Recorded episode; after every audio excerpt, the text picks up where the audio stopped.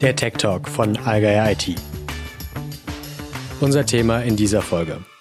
Die digitale Transformation wandelt ganz grundsätzlich unsere Ökonomie und stellt die Geschäftsmodelle deutscher Unternehmen auf den Prüfstand. Dr. Winfried Felser ist Gründer der Competence Site und LinkedIn Top Voice zu den Themen der digitalen Transformation. Wenn wir uns rückblickend die letzten 20 Jahre anschauen, welche Phasen der digitalen Transformation haben wir in dieser Zeit durchlaufen? Wie schon öfters betont, spreche ich immer gern von einer großen Transformation, ähm, um das Digitale jetzt nicht zu sehr betonen. Aber wenn man jetzt mal sagt, technologieorientiert, was lassen sich da für grobe Blöcke unterscheiden? Dann würde ich sagen, äh, wir sprechen zwar heute über Digitalisierung, aber das Thema IT und Technologie, das begleitet uns natürlich schon lange.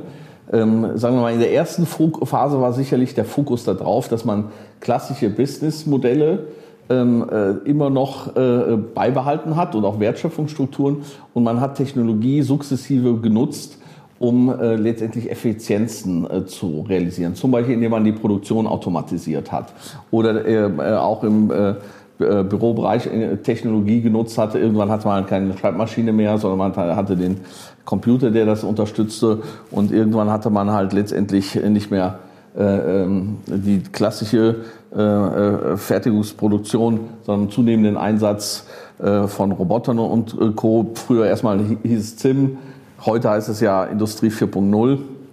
Aber das war eigentlich so eine Phase, gerade wenn man jetzt mal ZIM und Industrie 4.0 vergleicht, so die erste Phase, da nutzt man IT und da sprach man auch noch nicht von Digitalisierung, im Wesentlichen in der alten Logik, äh, um einfach effizienter zu, äh, zu sein und menschliche Arbeit äh, oder menschliche Kognition äh, zu substituieren äh, durch Technologie.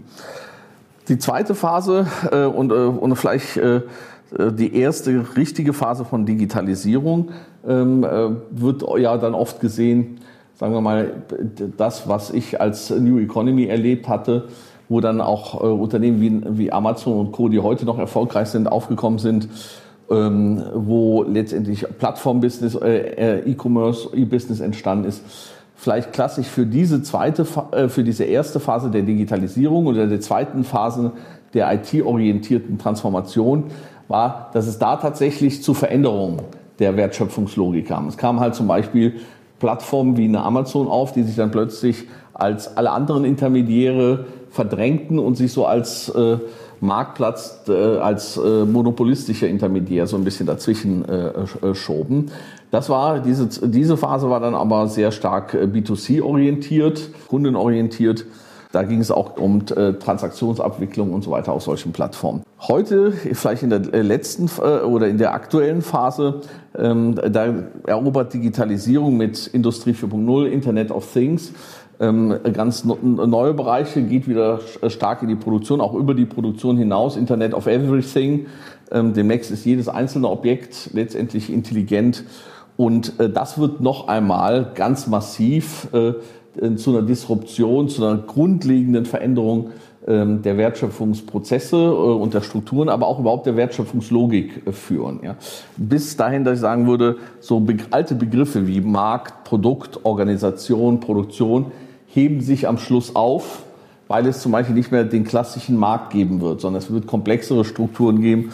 Und da gibt es halt dann neue Begriffe wie Ökosysteme, Co-Kreation etc., die das besser abbilden. Was sind heute denn die wichtigsten Treiber für ökonomischen Wandel? in dieser dritten Phase? Wenn vielleicht so die erste Phase getrieben wurde, ist äh, durch äh, Fragen einfach Kosten zu, äh, zu reduzieren.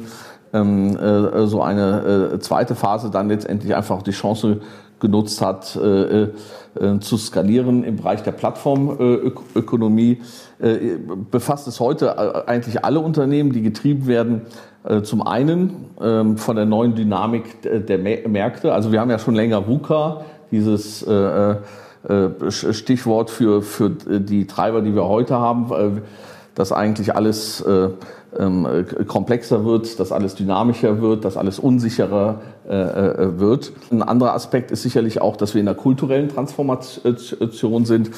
Und dann, VUCA ist ein Begriff aus den 90er Jahren, äh, muss man jetzt nochmal sagen, das, was wir heute an digitalen Technologien haben, führt auch nochmal zu einer Veränderung der Natur unserer Wertschöpfung. Ja, also das heißt zum Beispiel, ich äh, erläutere das gerne am, äh, immer am Auto. Am Anfang hat man das klassische Auto, den Trabi, Plötzlich hat man den intelligenten und vernetzten äh, BMW, ja. aber irgendwann hat man weder den Trabi noch den vernetzten und intelligenten BMW, sondern nur noch Mobilitätsplattformen, Services, Netzwerke, Ökosysteme.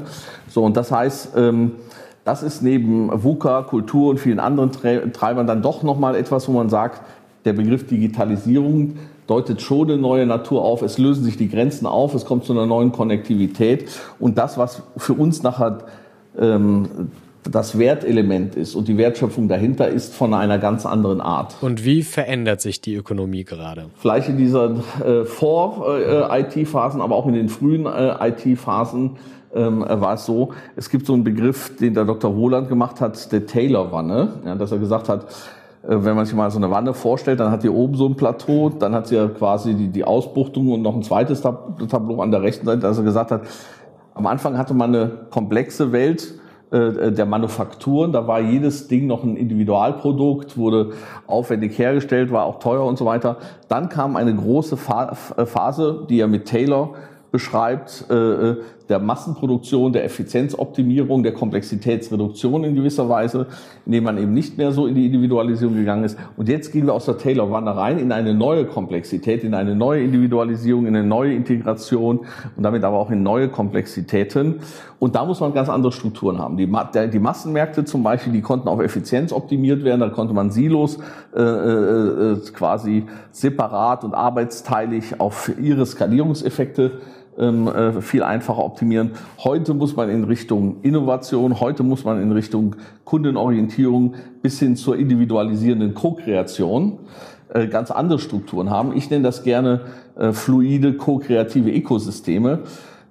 Und zwar nicht nur auf Märkten, sondern auch innerhalb einer Unternehmung. Das heißt, ähm, wenn man da tatsächlich es schaffen möchte, zum Beispiel so eine Mobilitätsplattform zu haben, wo man ganz individuelle, aber auch integrierte Services hat. Da muss man mit Partnern zusammenarbeiten, da muss man mit einem Kunden zusammenarbeiten, der einem ja erstmal sagen muss, äh, was er letztendlich haben möchte und äh, wie man so komplexe Dinge dann auch für ihn schaffen will. Und das kann man mit den alten äh, Strukturen der, der Massenmärkte und den alten Organisationen der, der, der Massenmärkte nicht mehr abbilden. und insofern ähm, äh, also stehen wir da, der eine mehr, der andere weniger, schon vor einem neuen Paradigma der äh, ökonomischen Wertschöpfung, wo ich sage, da geht die Metadisruption sogar so weit, dass die Begriffe der alten Logik, die wir haben, ja, gar nicht mehr so passen. Ja, also früher hatten wir zum Beispiel immer die Trennung, hier ist der Markt, der funktioniert nach einer bestimmten Logik, da ist die Organisation. Hier hat man beim Markt Wettbewerb, hier hat man auf der, in der Organisation Kollaboration. Plötzlich nimmt man vielleicht einerseits den Markt, macht man kollaborativer, indem man eher in Ökosystemen, in Netzwerken zusammen mit Wettbewerbern teilweise arbeitet, mit Kunden zusammenarbeitet. Umgekehrt wird vielleicht aber auch die Organisation etwas wettbewerborientierter, indem man eigene unternehmerische Teilstrukturen und so weiter schafft. Also die Grenzen verschwimmen sich äh, dann. So etwas wie ein Produkt. Früher hatte man ein klar definiertes Produkt.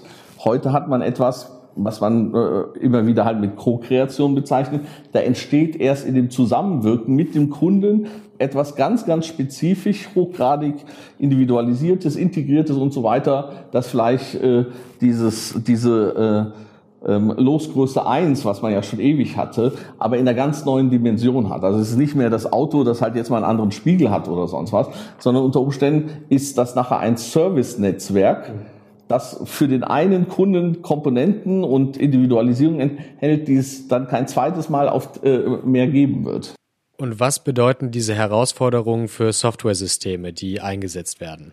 Also viele der klassischen Systeme, die wir haben, sind, stammen eigentlich aus der Zeit äh, ähm, äh, Taylors. Ja, ich sag ERP-Systeme, Transaktionsabwicklungssysteme, Prozessplattformen für starre Prozess Logiken, die man kennt. Der ein oder andere erinnert sich noch vielleicht aus seiner Jugend an den riesen äh, äh, Aris-Tapeten, die man aufgehangen haben. Das waren alles Ansätze, die für die damalige Zeit optimal waren. So, jetzt muss man gucken, was passiert, wenn tatsächlich der, der Markt, der Kontext uns in eine ganz andere Richtung treibt. dann müssten auch unsere Softwaresysteme, die dürfen da nicht plötzlich zum Engpassfaktor werden. Die dürfen nicht zum Skelett werden, das uns äh, hindert daran, in diese Zukunft aufzubringen. Das heißt, äh, Ashby's Law, in gewisser Weise müssen die auch eine ähnliche Logik wie die Logik des Kontextes abbilden. Das heißt, auch solche Systeme müssen fluider, dezentralisierter, kollaborativer und so weiter sein.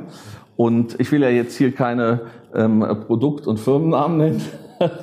Aber äh, was ich halt schon sagen kann, deswegen gehört auch äh, jetzt äh, meine persönliche Sympathie halt Ansätzen wie der SBPM äh, Methodik oder dem äh, Metasonic Touch, ja, äh, hier von äh, von Allgeier, weil sie letztendlich eigentlich sogar schon vor ihrer Zeit diesen Wandel antizipiert haben. Glauben Sie, dass vor allem kleinere Unternehmen in dieser Entwicklung abgehängt werden könnten? Weil ja doch sehr viel Kompetenz und sehr viele Mittel gebraucht werden, um da mitzuhalten. Wir hatten jetzt vor kurzem unser Event und da war der Hermann Simon da und da ging es darum, Digitalisierung und Mittelstand. Und da hat er ganz klar gemacht, und das sehe ich genauso, die Hidden Champions sind teilweise ähm, äh, äh, sehr führend in diesem Bereich. Insbesondere in, in der Nische nutzen sie ihr, ihre, die Digitalisierung sehr systematisch. Ähm, insofern, die Hysterie, Deutschland ist total abgehängt und Deutschland macht überhaupt keine Digitalisierung, stimmt für solche Segmente nicht. Aber jetzt sind die Hidden Champions natürlich keine KMUs im kleinsten Sinne, sondern es sind ja äh, per Definition immer die Champions in ihrer Nische. Also sie sind in ihrem Markt auch global führend. Ja. So. Wie aber sieht das aus letztendlich mit äh, mittelständischen Unternehmen, die zum Beispiel teilweise gar nicht die Autonomie haben, bestimmte Dinge zu machen, die vielleicht in irgendeiner Wertschöpfungskette an Stufe drei, vier oder fünf nach Auftragsarbeit irgendetwas abbilden, die vielleicht auch gar nicht die Ressourcen haben, um in solche äh, neuen Logiken hineingehen und die vielleicht teilweise von einer Metadisruption wie 3D-Druck kalt erwischt werden, weil zum Beispiel in äh, Hersteller wie Airbus sagt, bestimmte Dinge brauche ich gar nicht mehr zuzuliefern, die drucke ich mir selber aus äh, und da gehe ich quasi in der Wertschöpfungstiefe einfach nochmal zwei Stufen zurück, mache das alles selber. Also ich glaube, ähm, die Hidden Champions und es wird auch im Mittelstand viele Verlierer geben, aber ich glaube auch, gerade bei den äh, ähm, äh, äh, kleinen oder kleineren, mittleren, dass es da auch viele Verlierer geben wird, die aber auch teilweise noch gar nichts von ihrem Pech merken, ja, weil unter Umständen noch ihre Struktur da stabil sein kann. Aber es kann halt von heute auf morgen so sein, dass sie einfach nicht mehr gelistet werden und dann plötzlich aus so einem Ding raus sind und äh, äh, ähm, äh, und das, obwohl vielleicht heute die Konjunktur noch so ist für viele, dass sie einfach gar nicht den Leidensdruck spüren, weil es noch genug Nachfrage gibt oder vielleicht sogar noch äh, äh, mehr Nachfrage. Das ist so ein bisschen so das Thema wie, wir haben Dieselgate, ja, und trotzdem äh, äh hat VW irgendwelche Erfolgszahlen, weil dann zum Beispiel Sonderkonjunktur in China bestimmte Dinge überdeckt. Ja. Also da bin ich in Sorge, insbesondere um dieses Segment. Und wie können sich kleinere Unternehmen darauf vorbereiten? Was würden Sie denen sagen? Ja, also das Thema ist, man muss letztendlich fundamental nochmal über sein Business und nicht nur über sein Business, sondern man muss eigentlich fundamental über seine Einbindung in Branchen oder sogar jenseits von Branchen in Strukturen nachdenken und überlegen, was ist in the long run unsere Rolle, wenn diese metadisruptiven Veränderungen letztendlich dann äh, kommen. Äh, wie, ähm, also ich habe zum Beispiel jetzt mal einen Hidden Champion äh, beraten, der sieht sich bedroht durch Amazon B2B oder Alibaba und ähnliches, wenn plötzlich solche Player eben nicht nur neutraler Marktplatz sind, sondern teilweise vielleicht ähm, äh, da neuen Wettbewerb schaffen. Oder wenn von der anderen Seite von hinten 3D-Druck dann, wie gesagt, droht.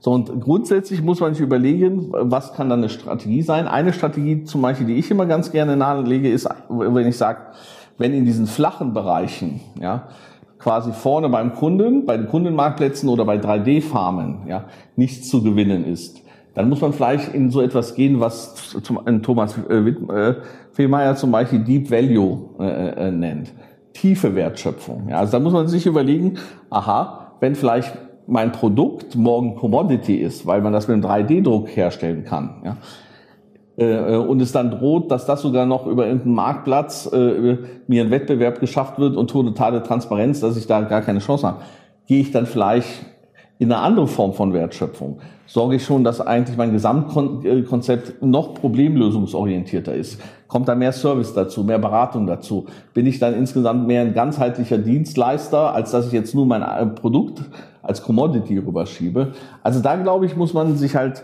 wirklich sehr viele Gedanken drüber machen. Wie ändert sich meine Welt? welche Rolle habe ich da und wie muss ich mich von meinen Fähigkeitsmodellen äh, aufstellen, um auch in der neuen Welt noch von Relevanz äh, zu sein. Das war der Tech Talk von Allgeier IT. Vielen Dank fürs Zuhören und frohes Schaffen.